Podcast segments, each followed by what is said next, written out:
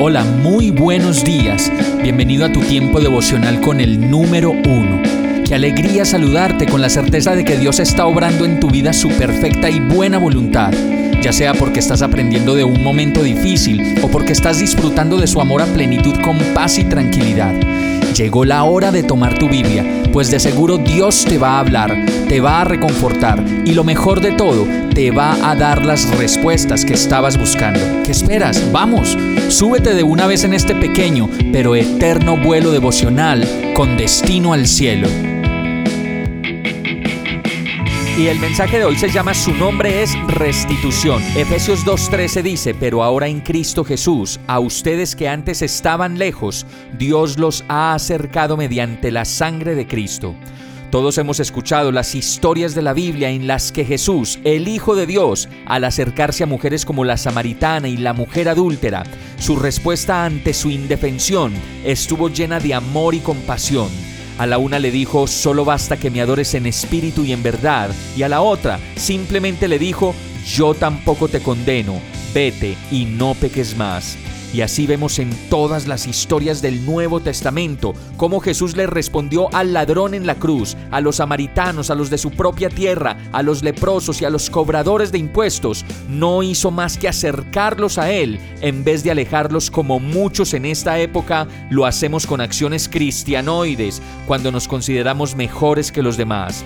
Jesús es la figura de la restitución, del abrazo, del perdón y de la completa misericordia y gracia. ¿Cuánto nos falta para ser como Jesús? Y qué dicha que hoy nuestro anhelo fuera el ser cada vez más como Él. Como lo dice el verso, pero ahora en Cristo Jesús, a ustedes que antes estaban lejos, Dios los ha acercado mediante la sangre de Cristo. Y es su sangre la que selló una vez y para siempre el mensaje de la cruz y del amor en Jesús. Vamos a orar. Amado Dios, te amo, te necesito y quiero que me enseñes a mirar como tú lo haces y a tratar a los demás como tú lo has hecho conmigo. Hoy me doy cuenta de tanta misericordia y amor que me falta con todo el mundo. No hago más que criticar, que juzgar y ver en los otros el error. Perdóname, Señor. Quiero que me enseñes a ver cómo tú me has mirado a mí y me has perdonado a mí. Gracias por tu restitución y por tu amor inagotable, por enseñarme una vez más y acercarme, como lo dice tu palabra, a tu incomparable y perfecto amor.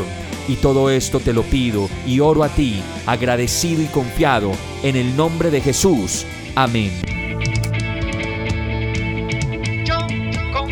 Hemos llegado al final de este tiempo con el número uno. No te detengas, sigue meditando durante todo tu día en Dios, descansa en Él, suelta los remos y déjate llevar por el viento suave y apacible de su Santo Espíritu. Solo compártelo con quien lo necesite y ames. Hoy, de la mano de Dios, todo será un gran día. Para más información visita nuestra página www.iglesiabierta.com o llámanos al 313-334-0116. Oramos y rogamos para que cada día te enamores más de Dios y para que no pares de pasar todo tu tiempo con el número uno